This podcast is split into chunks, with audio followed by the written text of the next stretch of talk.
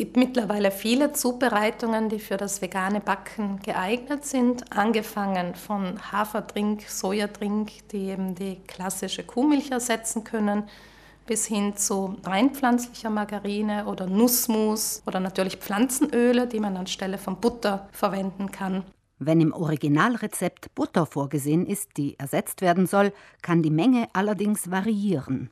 Wenn man Margarine verwendet, dann kann die im Rezept angegebene Buttermenge 1 zu 1 ersetzt werden, also in der gleichen Menge.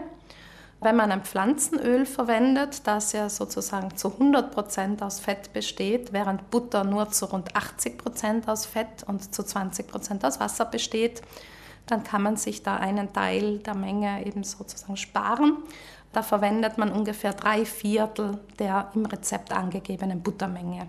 Wer zum ersten Mal veganes Gebäck ausprobiert, fragt sich meist, was wohl anstelle von Eiern in die Rührschüssel kommen soll. Die Eier selbst haben ja eine Funktion in einem Teig. Sie binden einerseits den Teig, geben ihm meistens eine schöne Farbe und geben ihm auch eine gewisse Saftigkeit. Das heißt, auch ein Eiersatz, eine Zubereitung, die Eier ersetzen soll, sollte diese Eigenschaften mitbringen. Dafür gibt es mehrere Alternativen, von selbstgemacht bis gebrauchsfertig. Am bequemsten ist es vermutlich, ein fertiges Produkt zu verwenden. Es gibt im Handel sogenannten veganen Eiersatz zu kaufen. Das sind in der Regel so pulverförmige Zubereitungen, schon portioniert. Meistens auf der Basis von Süßlupinenmehl, also Lupine ist eine Hülsenfrucht, in Kombination mit Johannisbrotkernmehl und noch anderen gemahlenen Saaten oder Getreidearten, beispielsweise Maismehl oder gemahlene Leinsaat, findet sich da häufig als Zutat. Das Pulver aus gemahlenen Pflanzen wird mit Wasser angerührt. Wie viel von beidem es braucht, steht jeweils auf der Packung. Eier lassen sich aber auch ganz ohne Fertigprodukte ersetzen. Wer schon Erfahrung hat mit der veganen Küche, hat die nötigen Zutaten wahrscheinlich schon im Küchenschrank stehen.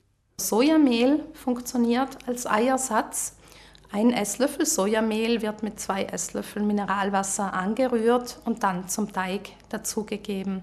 Alternativ kann man auch Leinsamenmehl, also fein gemahlene Leinsamen, verwenden. Da benötigt man zwei Esslöffel Leinsamenmehl und vier Esslöffel Wasser. Und diese Mischung, die muss man aber danach noch kurz quellen lassen, bevor man sie zum Teig gibt. Was beim Backen am besten als Eiersatz geeignet ist, hängt auch mit dem Eigengeschmack der möglichen Alternativen zusammen. Leinsamen selbst hat ja eher ein bisschen einen herzhaften, nussigen Geschmack. Also das wird man vielleicht eher für salzige Zubereitungen verwenden. Und für süße Zubereitungen wird man vielleicht eher einen geschmacksneutralen veganen Eiersatz verwenden. Für süße Backwaren gibt es eine weitere pflanzliche Alternative zu Eiern, und zwar Fruchtmus. Apfelmus ist da ganz klassisch oder man kann auch nur Bananen zerdrücken oder pürieren.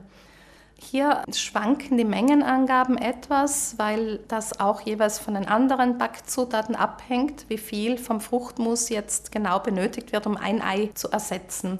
Als Faustregel gilt, dass eine halbe zerdrückte Banane bzw. ein Esslöffel Apfelmus geeignet ist, um ein Ei zu ersetzen.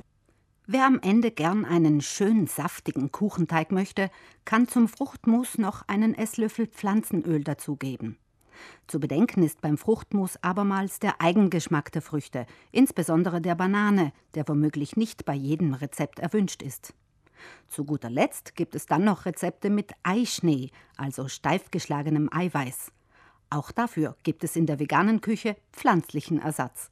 Für vegane Zubereitungen kann man sich hier mit Kichererbsen-Kochwasser behelfen. Das ist die sogenannte Aquafaba also das Wasser, in dem Kichererbsen gekocht werden. In dieser Flüssigkeit sind reichlich Proteine gelöst, die während des Kochprozesses aus den Kichererbsen herausgelöst werden. Und diese Flüssigkeit kann man mit dem Mixer, so wie eben das Eiklar, aufschlagen. Das wird dann eine steife Masse. Wer es ausprobieren möchte, braucht etwas Zuversicht und ein leistungsstarkes Rührgerät. Dessen maximale Betriebszeit, bevor der Motor womöglich durchschmort, ist in der Regel auf dem Gerät angegeben. Das Kichererbsen-Kochwasser müssen Sie nämlich mindestens fünf Minuten lang quirlen, bevor es anfängt zu schäumen.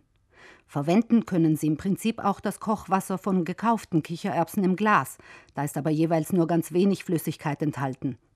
Für selbstgemachtes Aquafaba sollten Sie einiges beachten.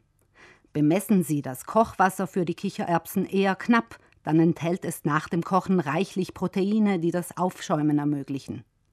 Den Schaum, der sich beim Kochen bildet, schöpfen Sie am besten immer wieder mit einer Schaumkelle ab und lassen das gefilterte Kochwasser abkühlen.